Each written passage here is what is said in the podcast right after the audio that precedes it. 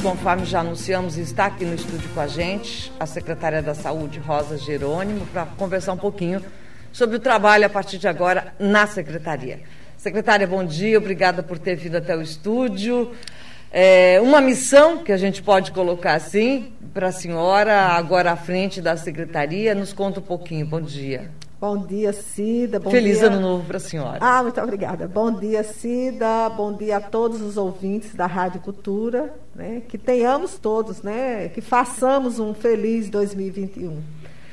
É, é, eu diria que é um grande desafio que vem carregado de uma missão, né? porque a pasta da saúde é uma pasta muito complexa, ainda mais em tempos de pandemia por conta de tantos desdobramentos que tiveram que acontecer e terão que acontecer de agora em diante. Quais são as metas da senhora diante da pandemia para esse mês de janeiro, fevereiro, iniciando agora? É, na verdade, assim, o, o que todo mundo espera, né, a grande expectativa e é a nossa e a nossa organização e nosso empenho será em torno disso é a vacinação. Né? Já houve uma tratativa do, do prefeito com o governo do Estado, através do secretário de Saúde, que disse que há uma previsão para chegar às vacinas agora entre o final de janeiro e início de fevereiro. Então, nós temos essa expectativa que isso realmente aconteça. Nós já fizemos um levantamento, nós temos estoques de seringa, de agulha, e agora nós vamos organizar toda a logística para que quando esse imunizante chegue, nós comecemos imediatamente a vacinação desses grupos prioritários. Né? Primeiro, nós vamos vacinar os profissionais de saúde. Eu já pedi, e são cerca de 7 mil profissionais na cidade. Em seguida, os idosos. Né? Vamos utilizar a mesma logística que utilizamos para vacinação é, da gripe o ano passado, que é a, é, a vacinação por casa né, para evitar que os idosos saiam, vão para as unidades de saúde, essa, essa aglomeração. Então, e... é isso que nós temos como prioridade nesse momento. Mas é importante, Cida, deixar claro para as pessoas que esse início de vacina não vai resolver a situação. Né? Nós vamos começar um processo. A vacina é extremamente importante, é a ciência né, colocando algo à nossa disposição do mundo para que a gente possa é, estancar essa, essa pandemia, mas as pessoas precisam entender que é necessário continuar usando máscara direto, higienizando as mãos, evitando aglomeração. É isso que faz com que a gente reduza o número de infecções.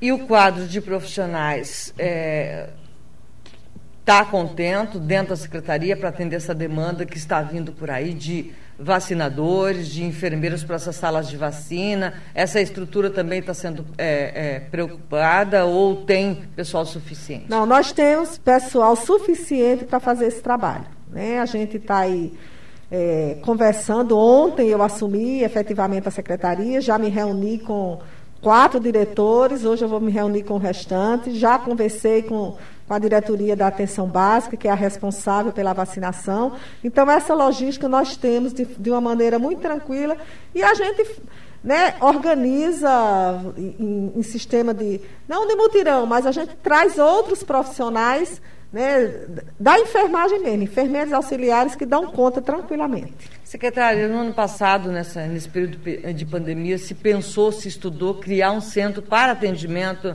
de pessoas Covid, pós-Covid, enfim, que ficaram com sequelas. Isso será dado andamento? Como é que ficou essa situação? Sim, é, o hospital está acompanhando, né? O hospital Fora municipal. Hospital. É porque, na verdade, é um, um conjunto de ações, né? É o hospital e a atenção básica que estão se estruturando. Na verdade, já tem esse acompanhamento. Né? Tem o Melhor em Casa, que é uma equipe que vai até as casas para acompanhar, mas agora vai iniciar também um acompanhamento através das unidades básicas de saúde para aqueles pacientes, né? É um monitoramento que vai ser realizado, também com essa tentativa de não expandir a, a Covid-19. Senhora tem uma preocupação com relação ao orçamento e diante dessa pandemia de ser suficiente ou insuficiente? E como que é a análise da senhora do orçamento? Olha, o orçamento da saúde de Foz do Iguaçu é, é um, terço né, do orçamento da cidade. É, a princípio, nós não temos, né, é, não tivemos, pelo menos até aqui, problemas de orçamento. É lógico que a gente tem que estar muito atento. Né? Nós precisamos trabalhar com responsabilidade com o dinheiro público, para que a gente possa utilizar bem né, naquilo que é necessário e enxugar em outras áreas que não são necessárias. Então, a gente vai ter esse cuidado. Né? Essas minhas reuniões é exatamente para que a gente possa identificar, né, através das diretorias, aqueles gargalos, o que a gente precisa melhorar e o que a gente pode, porque existem né, situações que a gente pode economizar para que a gente invista realmente naquilo que é mais importante. Então, a princípio, eu, eu fico tranquila. Né? Preciso fazer articulações com o Ministério da Saúde, com o governo do Estado, sem sombra de dúvida, para que se faça né, mais transferências de recursos para a cidade. É, a ouvinte aqui, Cilei Debalde, está dizendo o seguinte, que na unidade do Porto Belo é, precisa estar faltando funcionários. A senhora já tem conhecimento dessa questão da unidade do Porto Belo ou ainda não? Vai, pode verificar isso para essa ouvinte que está nos passando a informação nesse momento aqui pelo Facebook.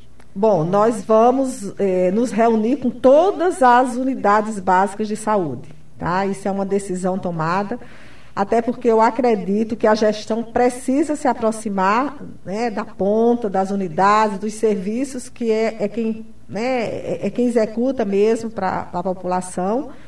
E nós vamos estar tá aí conversando, eu não sei qual é o profissional que, que falta, né, a gente está tendo assim. O que está acontecendo? Nós temos muitos profissionais com comorbidades ou profissionais numa idade já né, avançada que precisa fazer o tele, é, o serviço em casa, enfim, precisa ser afastado.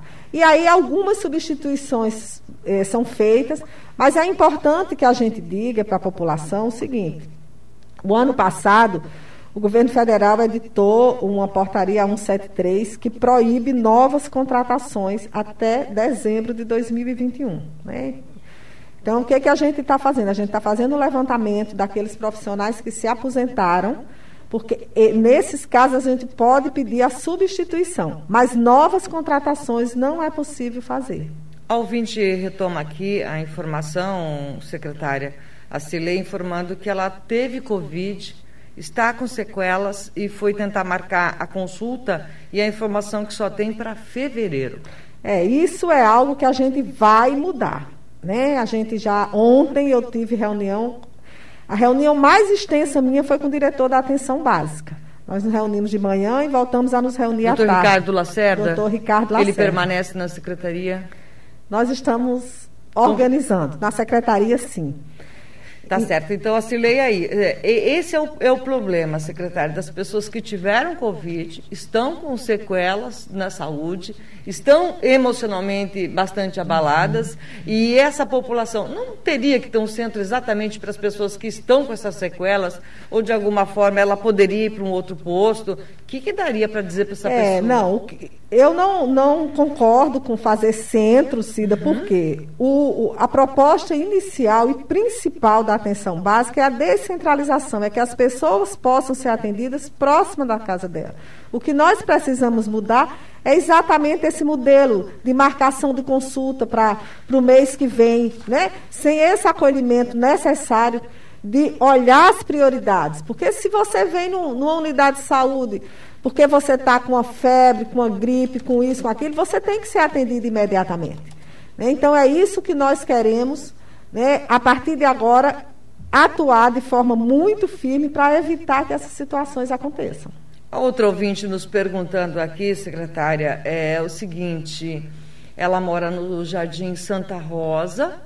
Quero saber o que vai ser feito com a saúde mental. Minha filha está na fila há três anos. Será que há possibilidade de marcar consultas por telefone? Então, a saúde mental é, é uma situação que eu tenho né, me preocupado bastante. Como é da minha área, né, eu sou psicóloga de formação, nós decidimos que nós vamos é, ampliar a estrutura de saúde mental. Né, nós vamos, inclusive, fazer uma, uma substituição de uma diretoria que hoje a gente vê que ela não né, não tem mais tanto, tanta necessidade, nós vamos criar uma diretoria de saúde mental. Hoje os serviços ampliaram e precisa ampliar mais, né, para que a gente possa estar tá atendendo todas essas demandas. Inclusive, nós temos falta de psicólogas na rede municipal, que essa é uma das maiores queixas, né, porque as pessoas precisam desse atendimento da psicologia. Mas a gente tem avançado. Inclusive, hoje nós temos psiquiatra infantil atendendo, que há algum tempo atrás não existia. Né? Então, a gente quer e vai fazer uma ampliação e uma melhoria significativa na saúde mental de Foz do Iguaçu. A fila é grande nesse setor, secretária? Ela não é tão grande, porque hoje nós temos o, o CAPS AD, o CAPS 2, que atende os transtornos, e o CAPS infantil. Né? Eles estão organizados e nós temos profissionais. É, mas é importante dizer, Cida, é, e isso a, a, população ela, ela precisa entender. 80% da população de Foz do Iguaçu utiliza o SUS. Né? Então, é uma demanda muito grande.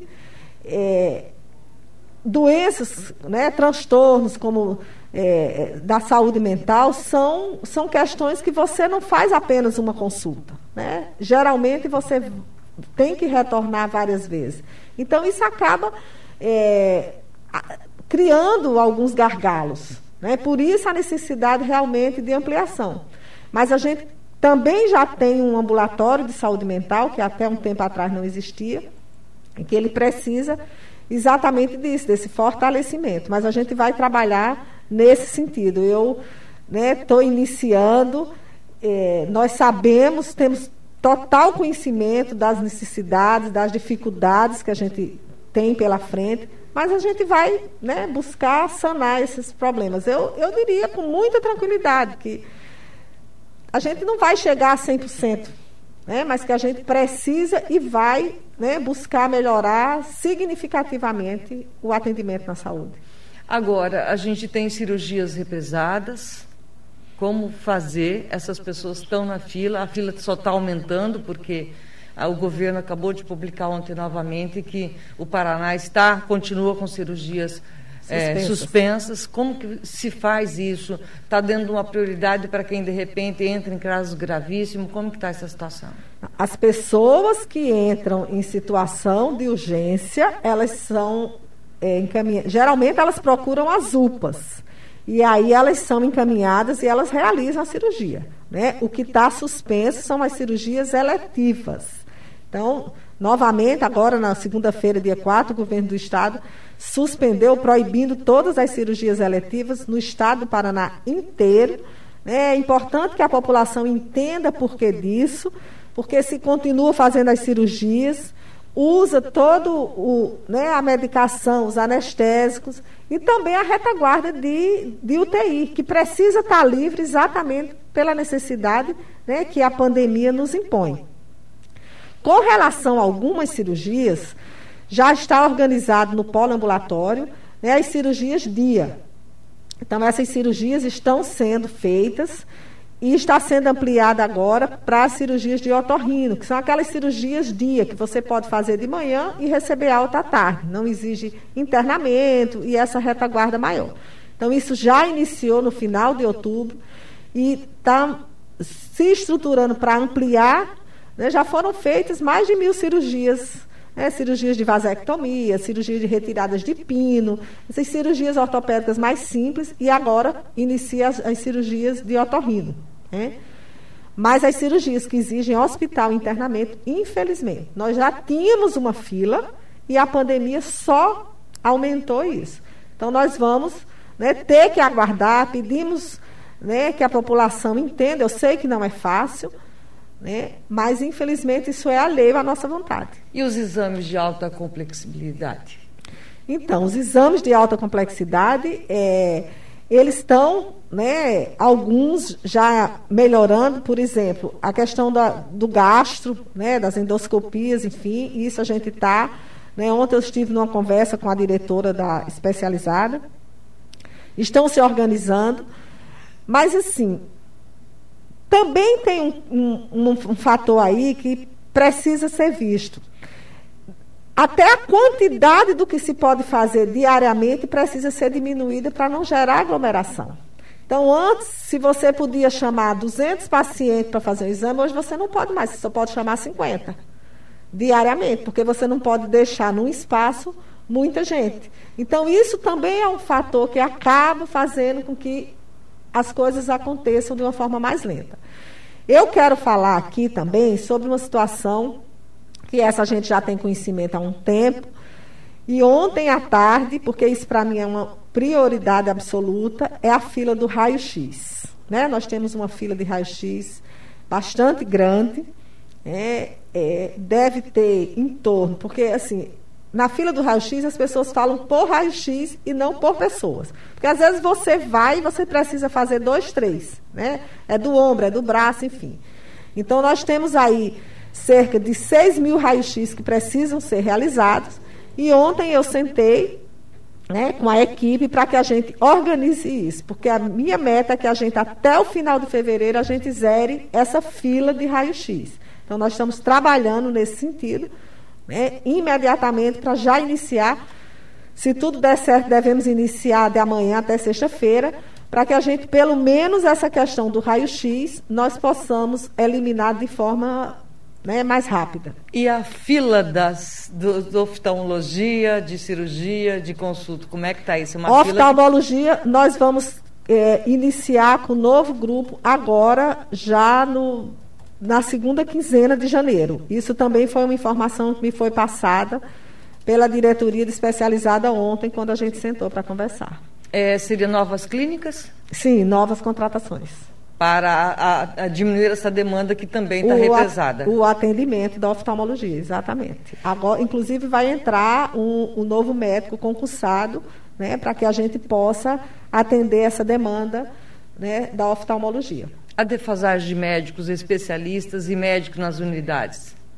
Nas unidades de saúde, ela não é grande. Né? O que nós temos é isso a necessidade de, às vezes, fazer uma substituição, porque o médico se afastou em função da Covid, né? às vezes é uma licença, uma licença maternidade, enfim. Então, nós temos é, essa situação na unidade básica de saúde, mas todas têm médico.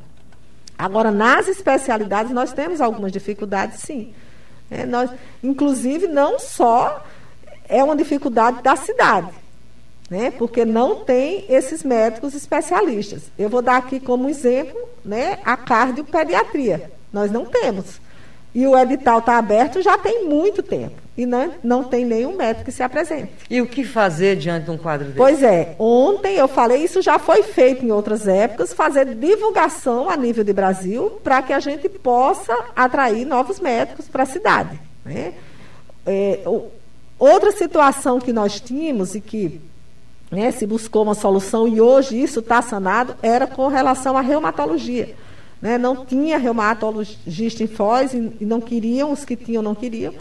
Então, se fez né, uma grande divulgação e hoje nós não temos mais é, esse problema. Nós não temos, inclusive ontem foi, eu perguntei, tem fila? Não, não tem mais fila. Tipo, está 200 pessoas que a fila anda né, tranquilamente, em um, dois meses você já é atendida. Né? Então, é isso que a gente vai buscar fazer. As UPAs continua com a Fundação Municipal de Saúde? As UPAs continuam com a Fundação Municipal de Saúde, mas eu quero né, reforçar que não é algo afastado da Secretaria de Saúde. Nós vamos continuar né, monitorando o atendimento das UPAs. Ontem também me reuni com o coordenador da UPA já para conversar, para entender como que está o funcionamento. Mas, assim, é um dos setores que ultimamente a gente tem recebido menos reclamação, são as UPAs. Né? Pelo volume de atendimento, de, de trabalho realizado tá, ali. Está contento, então, as Desde UPAs? que começou a pandemia, o número de atendimento nas UPAs caiu significativamente. Né? E tem, assim, tem alguns dias, como a segunda-feira, é um dia que aumenta muito o atendimento, mas a gente tem médico suficiente e a equipe de atendimento tem sido tranquilo. Algum plano de ação imediatamente que a senhora queira implantar é, já nesse primeiro momento, de mudança no setor da saúde? Cida, para mim, uma das coisas mais importantes na saúde, e eu digo isso com conhecimento, porque trabalhei 17 anos na saúde e desses 17 anos eu fiquei em unidades básicas de saúde ao longo de quase 10 anos, né? depois eu coordenei o programa de AIDS, mas é a humanização no SUS. Para mim, isso é um dos maiores gargalos que nós temos, né? é o acolhimento. Então, nós temos como prioridade isso. Por isso, o meu objetivo de que a gestão se aproxime da ponta, que nós possamos fazer reunião com as equipes, para que a gente possa, em conjunto, discutir as melhorias que precisam ser feitas a nível de humanização, de acolhimento. Né? Eu sempre digo, dizia e digo, ninguém procura uma unidade de saúde ou um serviço de saúde para passear. É aquele sujeito que tem alguma fragilidade e ele precisa ser bem acolhido na sua fragilidade e que isso tenha resolutividade, que não seja simplesmente um deixa para lá ou encaminhar ou mandar embora. Então, isso, para mim, é uma grande prioridade para que a gente melhore né, o, o, sistema de saúde. O promotor Luiz Marcelo Mafra, mandando aqui uma mensagem pelo Facebook, está nos acompanhando também. Lamentavelmente, a atenção básica em Foz do Iguaçu passou por paralisia durante a pandemia. Tomara que este quadro se altere radicalmente, secretária. Com certeza, doutor, com certeza. Nós estamos, né, inclusive ontem, é, eu questionei algumas coisas nesse sentido e isso foi falado com o diretor da atenção básica e nós já estamos né, com conhecimento disso e esperamos e vamos trabalhar para que isso mude. A Regina Salete dos Santos mandando uma mensagem aqui, confio na sua capacidade de melhorar o atendimento da Secretaria de Saúde, sucesso a Regina é, te mandando uma mensagem aqui pelo Facebook. Muito obrigada, Regina. É, eu preciso muito. Mais de sucesso, eu preciso de sabedoria e serenidade. Agora, eu preciso fazer uma pergunta também que o internauta manda todos os dias aqui para nós, secretária. Secretária da Saúde, Rosa Jerônimo. A pandemia também é um caso que preocupa. A lotação nos ônibus. A Secretaria de Saúde qual é a preocupação da senhora em sabendo que o trabalhador, as pessoas que vão para a empresa, os empresários, outro dia o Cindy Lojas também, numa entrevista para a gente, falando, olha, nossa preocupação é manter as lojas aqui abertas, com álcool, com isso e aquilo. Mas o trabalhador, ele vem por um transporte coletivo bastante lotado e preocupante. Qual é a posição da senhora com relação a isso? É, que, que dá para se dizer para esse usuário do transporte coletivo e esse empresário que faz a sua demanda ali dentro do protocolo do Covid, mas em compensação sabe que o funcionário vem do transporte coletivo lotado? Pois é, Cida. Essa questão do transporte coletivo em Foz do Iguaçu, ela é muito séria. Né? Todo mundo conhece a forma aí que está sendo discutida desse contrato que foi feito lá há 10, 10 anos, há mais de 10 anos atrás. É, está em intervenção para que isso seja mudado. Né? O prefeito Chico Brasileiro decretou a intervenção agora no, no final de novembro, início de dezembro, exatamente para buscar uma solução. As pessoas têm que entender que contratos eles são feitos muito amarrados, não se muda um contrato assim, porque existem multas, existem uma série de questões envolvidas. Então, está em processo de intervenção, já tem dois meses, pouco mais, né, chega a quase dois meses, exatamente para se mudar essa realidade. Eu tenho preocupação, sim. Né? A gente sabe que o trabalhador realmente ele é transportado no, nos ônibus, mas isso é um gargalo que assim foge da minha governabilidade.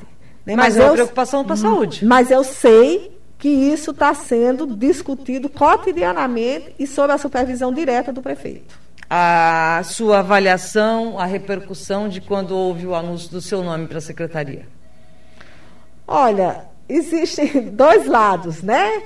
É, eu recebi, me surpreendi, inclusive, muitas mensagens né, das pessoas é, me parabenizando, dizendo que acreditam que eu sou uma pessoa, isso é um, uma fala muito comum, que eu sou uma pessoa forte, que eu vou né, organizar. E aqueles que né, reclamam, faz parte do processo, eu sou muito tranquila a críticas, sou muito tranquila, né, eu, eu, eu sei que a gente tem virtudes e defeitos, né, e por isso eu tenho dito, preciso de muita sabedoria e serenidade. Porque é um grande desafio. E né, tem o que está aberto aí, tem as, quem tem uma, uma oposição que vai falar sempre, né? E a gente tem que estar tranquilo para isso. E trabalhar, porque é o tempo que vai mostrar para as pessoas se vai dar ou não certo. A senhora disse um tempo atrás que gostaria que essa gestão fosse mais participação de mulheres. A gente está vendo Kelly Trento aí no Direitos Humanos, a senhora na saúde. É, a informação que é, nós temos aqui de bastidores que a secretária de Justiça deve ficar na pasta. É, o que, que a senhora avalia mais dessa questão? Sim.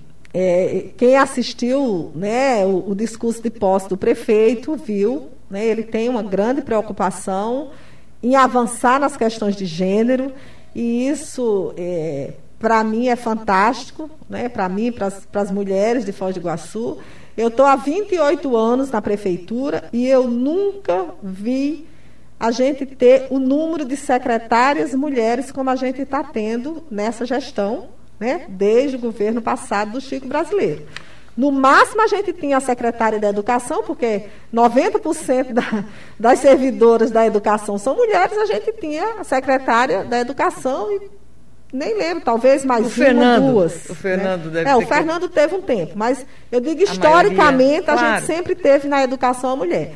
Hoje nós temos várias mulheres, nós temos a Ângela no meio ambiente, a Justina na educação, a Salete na fazenda, né, a Silvia na habitação. Então, nós temos um grupo grande de mulheres e isso é extremamente importante, porque uma sociedade realmente civilizada, democrática, ela né, prima pela igualdade de, entre homens e mulheres para que a gente possa né, avançar, inclusive no combate à violência que cada vez mais cresce né, pelo simples fato de nós sermos mulheres.